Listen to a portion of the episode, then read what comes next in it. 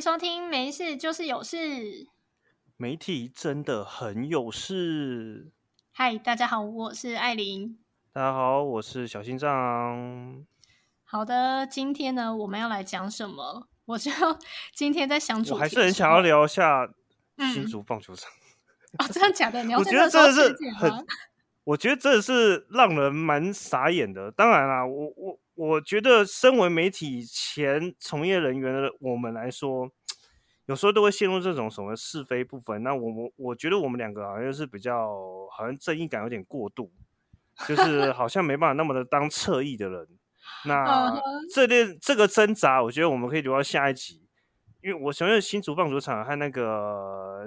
小智的论文啊，应该会持续延烧到很后面吧？对啊，下一集我们就来聊这个世界好了。那今天 其实我们应该要聊一些别的话题。那艾琳阻止我去继续讲新竹棒球场。不是，你知道今天这个跟我们原定要。写的，呃，要讲的这个主题完全不相干。因为其实我今天在写这一集的那个计划的时候，我就也有想到新竹棒球场，可是我就想说，哈，不行诶，完全不相干，到底要怎么把它塞进来？我真的是想破头塞不进来，我后来放弃。我想说，我们应该真的是要直接另辟新的一集，才有办法让你大讲特讲。嗯，而且我觉得我们就聊小智好，老实说啦，就是。我我们也蛮期待我们背新歌迟早会变成小智第二，我非常期待他写不出，我非常期待他写不出他的论文，然后到时候找了某一个前辈的论文整个抄出来。哎哎，这样我是不是直接说小智抄论文了呢？这样子我是不是完蛋了呢？不是，我跟你说，重点是你这样子就是有点下定论。毕竟今天我看到另一则消息是说，就是哎那个谁啊，有出来说他没有抄袭。我今天有看到某位那个呃，我看一下我们的那一篇文章哦，他是说那个时候陈明通指导的另一位学生的于正煌先生，他有出来强调说他呃这一篇没有抄袭，然后我就想说你这样子今天要讲这一个的话呢，可能又要直接太太武断了，但这样子到时候如果就是最后。Ending 或者是风向是导向说，哎，他其实没有抄袭的话，那不就你就 有点完蛋了。你是说我那个强烈的那个认定小智抄袭，然后于正抄袭于正王的事情吗？对呀，没关系，我们就静观其变啊。当然，这个就再隔一周，可能又会有一些精彩的话题可以发生。好，今天其实我们要讲的东西也蛮精彩的。今天要讲的是，好像是我们就是艾琳和我啊，就是为什么会开节目的其中一个大主因哦。对，因为我们当初其实都是怀抱着满满的恨意，想说要来宣泄一番，所以才想要弄这个节目。就前面不知道为什么完全没有讲到这一个经典事件。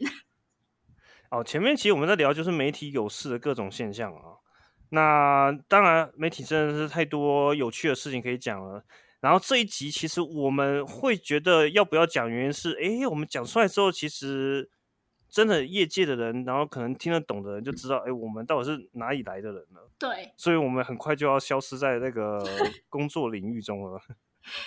对，所以我们后来，而且我们就是想说，我们以前的一些前长官们啊，就是真的是有一点歇斯底里吼，这个部分我真的是觉得有点好笑，所以有时候很怕他们不知道会不会突然嗯听到，或者是他们的朋友群里面有人听到，然后又传给他们听，然后导致他们又一怒之下要说什么要提告要干嘛的哦，我觉得那到时候事情会一发不可收拾。不过今天。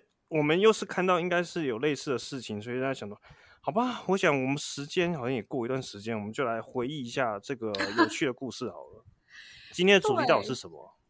今天呢，就是因为呢，呃，前几天吧，我记得你传了一个链接给我，然后呢，那时候我就点进去看，就看到一位，嗯。自称是媒体界的前辈，好了，他也真的是媒体界的前辈啦。我就在他的脸书里面抛出了一篇文章，然后那篇文章呢，它前面就有一个标题，他写说时代真的不同了。然后呢，他下面就开始一连串的感叹，感叹什么呢？他就说他们公司有一名年轻人，有一次去应征那个攻读生。结果呢，就因为呢，他对他他其实是面试一个就是来他单位应征的攻读生啊，不是他们公司，他还不属于他们公司的。哦，他讲的就是来面试的人，对。哦，好啦，反正就是他去嗯面试攻读生啊，那位年轻人啊，然后那个年轻人当时跟他好像说谈的还 OK，还可以，所以呢，应该是有机会被录取上。只是后来那一位年轻人不知道为什么，他就自己在那边说他要回去再思考一下。他的理由就是说，因为他觉得从他家。到呃那个单位上班的这一段路途啊，他就是交通会比较麻烦一点，可能需要转车再转车之类的，所以呢，他就觉得吼这样子可能要去上班会有点不方便，所以他说他要再回家思考一下。然后那一位主管呢，可能就是因为这样子觉得嗯。我给你工作，我要录取你，结果你竟然还要回家思考一下，还没有答应。然后他就说，他就是过了几天就有收到那一位当初来应征攻读生的年轻人他的寄来的回复，他就说他很抱歉要婉拒这一次的机会，因为他真的觉得这样交通有点不方便。结果呢，后续呢就看到这一位主管就开始了他的这一篇时代真的不同了的抱怨文了。那这篇文其实他在我的现在的公司其实也是有也是有在讨论哦，然后我们同事全部的一致共识都把这个人批的，真的是觉得怎么会有那么骄傲，怎么会有那么不要脸的人？他们那个主管写 po 文的那个 po 文的人啊，那我的同事呢，其实也都是媒体前面的，也都是媒体前从业人员哦。现在我们这个单位。好像也是有点媒体的关系哦，可能年纪真的是比较有落差，所以时代真的不一样了。所以他们都是一面倒的，觉得这个人真的是小题大做啊，然后觉得这个人感觉起来发这文，不知道他用意何在。对，因为我记得他的抱怨文里面，他就写到一点，就是说就开始论自己年轻的时候。然后呢，就开始讲说，以前年轻的时候，不管路途再怎么遥远啊，骑机车啊，然后怎样怎样去上班很辛苦啊。然后，可是只要有什么学习的机会，他都把握，就是不会放弃，都很努力的学。甚至呢，后来跳槽转做什么节目的制作，什么从零开始。放弃自己以前的资历，从零开始学习之类的，他就开始哇洋洋洒洒写了好长，我就就开始赞叹自己以前年轻的时候多认真多努力，然后就最后呢 ending 就是一定要带回那一位来应征攻读生的年轻人，就带回说哦，现在年轻人怎么遇到一点小问题，好像就要放弃，就要拒绝什么之类的，然后下定论就是时代真的不同了。所以 我记得我当初看到那一篇文章的时候。我也是觉得说，哈，这个就是真的很明显，就是老人呢，只有老人才会在那边一天到晚画自己年轻的时候的事情，完全就是很明显看出两个不同世代的人。但是其实你知道吗？他写完这篇长文之后，他还有发第二集哦，真的，我没有看到第二集呢。嗯，第二集之后他就讲说啊，因为其实这篇文引发的议论嘛，我是透过我的。之前的大学认识的朋友看到了，他现在也是在某一个报社当记者啦。对，嗯嗯嗯。那然后我的同事呢，又是他们那个圈子看到，所以媒体业界又开始传这篇文章。嗯，所以他确实被一堆人在下面留言说：“你真的是旧时代的人物。”然后他就可能觉得有点觉得我讲是有错吗？所以他就发了第二集。他这篇要讲的是什么呢？他说啊，他就是反映他那个。七八零年代的那一辈人的价值观啦，就是努力做事，不要畏惧困难。人家给你机会，你应该很感激的。然后呢，他接下来就马上的第二篇文，他就举了这个来攻读的人之前，他其实也有面试其他人，然后也有一个曾经是攻读生，然后后来转正，他好像就是这个攻读生的学姐吧。他也是不畏艰辛的，然后呢，也是从外县市来这边工作的。然后呢，他很努力，他就一直很努力的啊。然后就是展现企图心啊什么，所以就他把他转成正职，他就然后后来他转正职的那一天，他就请了这个以他的名义请了全部的单位的人喝饮料。他说 这样子的人就是值得鼓励啊。他得到这样子的话，应该他会永远记得他转正的这一天，主管做了什么事情。那就反观那个放弃这个攻读机会的攻读生，他觉得，哎，真的是只要肯拼，他才看得起这种肯拼的人。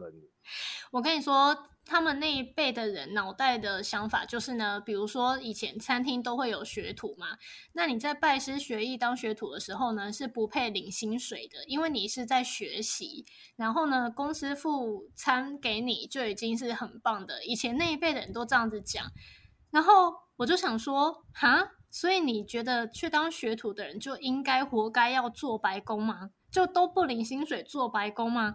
我就想说，那一辈的人到底脑袋？有什么问题？然后他们自己觉得自己的那个职场环境就是这样子，以前会觉得抱怨很糟糕，结果等到自己可以有一点资历，当上主管位置的时候，就开始拿出这一套来讲现在的年轻人。我就觉得，就像我上一集，我记得我们也是讲到这个话题，我就觉得这些人真的是脑袋僵化。嗯，说不定他们那时候觉得他这样子，并不是职场环境很糟啊。他们觉得那是 我要努力的去做这些事情。哎，好啦，好啦，也是可以啦。如果他们愿意这样子，觉得自己做白工是一件很努力、很棒的事情，可以啦。不过有趣的事情来了，就是为什么我们看到这篇文章，那个要特别的去讨论呢？是不是我们曾经也有类似的经历？对，好，我们终于拉回主轴了，就是。嗯，这个主管在脸书 po 文的这一件事情，跟我们以前的经历几乎一模一样。诶，我觉得很好笑。我们之前的那一件事情呢，就是，呃，因为我们的那一位背心哥，那一位主管真的是太怎么讲？我们这些组员都很清楚的知道，说他就是一个没什么实力的人，很会说大话。可是呢，真的叫他做事，他可能就是做不好。然后呢，他又很爱摆主管架子。那除了这个之外，他自己在工作的时候，可能三天两头就是迟到。然后来公司坐着之后呢，就开始划划其他家的新闻嘛。然后接下来就开始发呆了，然后开始喝他的饮料，开始看妹的照片。然后等我们其他人去跟他报告。然后呢，等我们其他人去跟他讲说，今天可以做什么，今天可以发什么稿子之类的，这样子。然后那位主管。就坐在他的位置上，开始看，不管是股票啊，还是他的那些什么虚拟货币之类的，就开始划那个，几乎没来做事诶。所以这么混的主管，然后又爱摆架子，所以我们那个时候就是有一些其他的同事，就会在 D 卡上面发文，然后呢，把他的这一些事情写出来。那写出来之后呢？当然，我们媒体界就大家开始传，然后传的蛮开的，我记得。然后那个时候大家传蛮开之后呢，就不小心有其中几篇就流到了我们的更上面的长官，也就是我们的经理手上了。所以呢，因为这样子，那时候经理整个暴怒，超级生气的哦，他就气炸，就说：“哦，这些都是在。”抹黑我们那一位背心哥，都是在抹黑他。他的那么认真的带新人，然后把人家留到八九点，然后说什么这些新人还不知感恩，还在网络上这样子乱发文什么？他觉得一定要让这些年轻人好看，所以他那时候就说他要提告这一些写低卡文的那些同事们，把这些他认为在带头作乱的，包含我们在内了，包含我和艾琳在内啊。交给了他觉得可以帮忙伸张正义的好朋友。那除了这个之外，经理也有在我们的嗯整个部门的会议上面大声嚷嚷，然后就是直接在那边讲说这是谁？那他都知道这是谁写的，我一定会告死他们。那个时候很大声哦，就这样子在整个部门会议上面这样子讲。那。那个时候，他的对象对，就是像你说的，就是我们两个，他就觉得整件事情就是我们两个在背后操控。那我们真的也不知道他到底依据在哪，从哪边看得出来，感觉这是我们两个。然后我们两个那时候一头雾水，想说啊，关我们什么事？然后莫名其妙就被大家针对。然后我们那个时候就想说，哎，好啊，如果你来提告的话，是不是我们还可以反告你诬告？然后呢，我们还可以领一笔就是基金之类的，因为我记得那个时候，后来我们大家就很就是满心期盼着看着他们提告。没有，最后面当然是为什么后来没有任何法律动作呢？是不是跟正在进行式的小智论文是一样的状态？就自知有点理亏啊。因为他们应该是知道说，就是因为当初那一些同事们他们发文上面的文章，从头到尾根本就没有指名道姓，没有写出任何名字，也没有写出公司是哪里哪一个单位都没有，就是。那些离职的同事也只是把事情就是完全完整的陈述出来而已，他也没有人身攻击，然后也没有做夸大的言论，什么都没有，所以他们应该也是自知理亏，想说，哎，找不到名目可以提告，觉得啊，算了算了，还是不要告好了，到时候就是真的告不成，还会被笑。不过其实。这件事情好像是会讨论到一个议题，就是当时啊，就是在一些发文的人啊，好像他们其实有些是离离开或者准备要离开的。他们发出去这些文章之后，也没有特别指涉到底是谁，但是真的是懂的人就真的是知道是是哪边来的。那好像当时他经理这位朋友啊，以及我们刚刚讨论的这个时代真的不一样的这个原剖好像做法其实差不多哦。那为什么好像那些比较年长的人会觉得他们这样做没问题啊？我又没有说去公审谁，那为什么好像我们年轻人在做同样的事情，会觉得我们在抹黑、抹黑公司、抹黑前公司呢？对啊，我后来也是觉得莫名其妙。你们这些当主管的前辈们都很爱在脸书上面发抱怨文。甚至私底下传我们这个部门的这些同事的名单流去媒体界，要媒体界封杀我们这几个人，说哦，我们都是雷，叫大家别踩。你们觉得这是一件很心胸狭小的事情吗？然后偏偏这些人现在在当主管，在当嗯媒体界的前辈、大前辈。然后我们年轻人也是上低卡发文章，然后他们就觉得我们这样不行，这样是在抹黑，这真的是完全双标哎！我受不了这种超级双标，我真的是不懂哎。哎，其实也真的很难懂哎。不过其实这有探讨到一个议题啊，可能那些老一辈的人会有个观念，就是我们最近都在聊一些职场的，应该是规定成熟的观念。那其实有个观念叫做就是。我们在可能在离开前啊，就应该就是说我们要好聚好散。那当然，我们就不会在离开之后呢，还做一些说一些前单位的坏话啊。我们应该会就是毕恭毕敬的，就是说啊，就是人前留一线，日后好相见。那为什么好像最近很多社群文章也都是在？抨击他之前的单位多差还是什么，然后当然也都会有一些网友说，你这个真的就是不懂得涉世未深，职场伦理不是这样子玩的，是不是？我们没有那个权利，你就不应该去玩。这就是这就是很好笑啊！就是老人有这个权利，然后年轻人没有这个权利，这不就是你们自己制造出来的世代仇恨吗？他们会觉得，你等你老了，你就知道他们当时为什么会这么想了。所以你知道，这就是呼应到我最一开始讲，这些老人他们也有年轻的时候，他们在年轻的时候，我相信一定或多或少也有过跟我们现在一样的想法，觉得说，为什么你们资深的人难道都不会有错的时候吗？为什么你们做错的时候我们不可以讲？那为什么你们做错的时候年轻人不可以反应？那就是要只能这样子自己吞下来。但是当以前的这一批。年轻人到现在变成了资深的前辈们的时候，他们却把以前年轻时候的想法全部忘掉了，然后就开始拿出这一套倚老卖老的言论出来，想要压年轻人。所以我觉得这是一件 很可怕的，呃，怎么讲？很可怕的轮回，你知道吗？有时候我自己都会觉得很怕，老了以后我也会变成这种很可怕的主管。你真的，你是不是真的会有这个迹象？因为你不像我这个。性子比较慢，然后呢，其实感觉起来就是不太会讲话，所以说可能也不太会想要去吵架。但是你如果是思想比较快的，你还会 看不了，就是说年轻人这么的这么的不肯努力哦，会不会？我跟你说，我真的觉得做事态度努力不努力，这跟那个车程啊，要怎么转车那个东西完全不相干，好不好？他。真的，我跟你说，因为交通这个问题真的是影响很大。你想想看，我们今天如果花一个多小时，甚至两个小时在交通，在等待转车的这个过程，哎，那真的很累。你早上去上班之前就已经很累了，然后到公司还要开始做整天的事情，然后下班很累，你还要再去坐一趟这么久的车，然后回到家，哎，这真的是很辛苦哎。所以我觉得，不代表说可以忍受这一段可怕的交通过程的人才叫真的努力。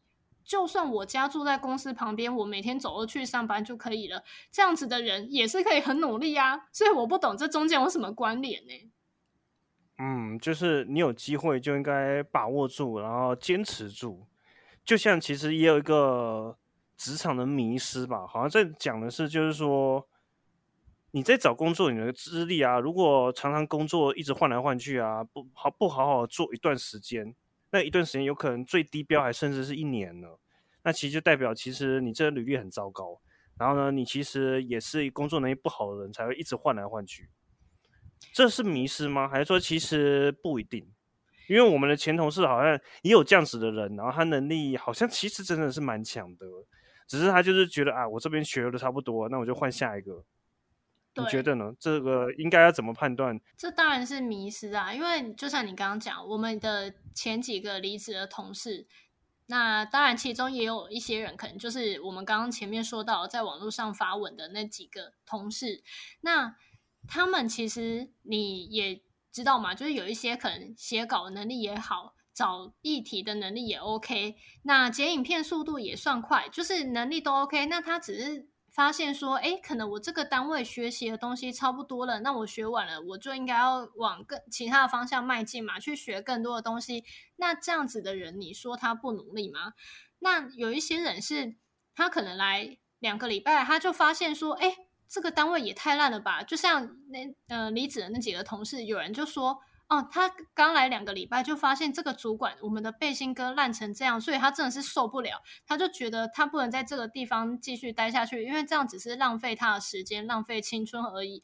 他倒不如直接就是果断的离开，然后去找另外一个更好的地方。所以你说这样子的人，难道他没有想法？你说难道他不努力吗？我觉得倒很好啊，就是像他说他。赶快离开的话，他可以去找下一个更好的公司，那这样子才能把握这一段时间啊！不然干嘛跟着背心哥浪费时间？到底我可以学到什么？你可以学到如何坚持做好一份工作，即使主管在混，你也要忍气吞声。这就是职场，这就是学到的是这个。就是就是那一位时代真的不同的那一位前辈，他其实要讲的就是这个这个主管职场再烂，你都要忍气吞声这样子。对，好像就是这样子哦，这就是一个蛮吊诡的事情。对，这就是完完全全那些传统保守型的老人心态，我真的是受不了哎！真的每次看到他们讲这些话，都会觉得很想笑。哦，很想笑，但是就觉得无可奈何吗？但是你好像也还是在这个职场环境打滚啊。对啊，所以我很努力的在一边打滚中，一边找其他的可能啊，就是骑驴找马。你骑一只驴，其实你骑的过程，你也算是骑蛮久的。哎，不是，可能是你之前都还是不错的工作。对我之前在编辑台的时候，确实学到蛮多东西的，在那边可以。嗯，我我是觉得真的学蛮多的啦，所以我那个时候觉得，哎，可以了，待了一段时间之后，差不多了，可以再去学别的东西了。所以那一段时间，我大概在编辑台待了快三年吧，两年多，快三年，然后我才决定要转到别的地方去，然后想说，哎，好，现在网络兴起了嘛，可以转到网络新闻的部分试试看。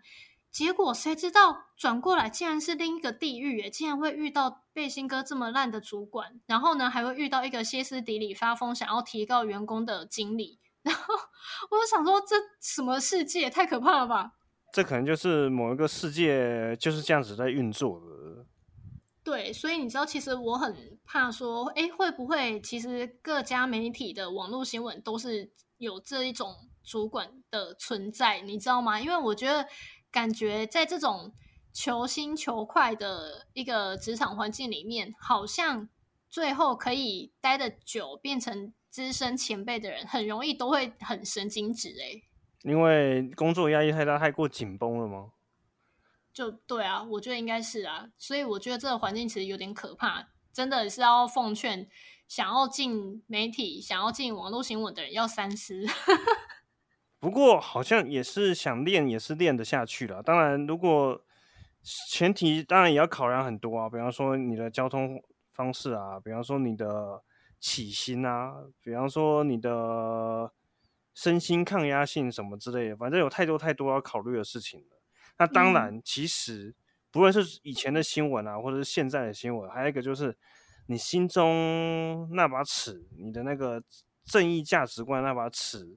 在那个能够有多坚持？因为其实我们前同事好像他说这篇文啊，当然那个主管有问题，但是好像这个来应征工作人也有问题。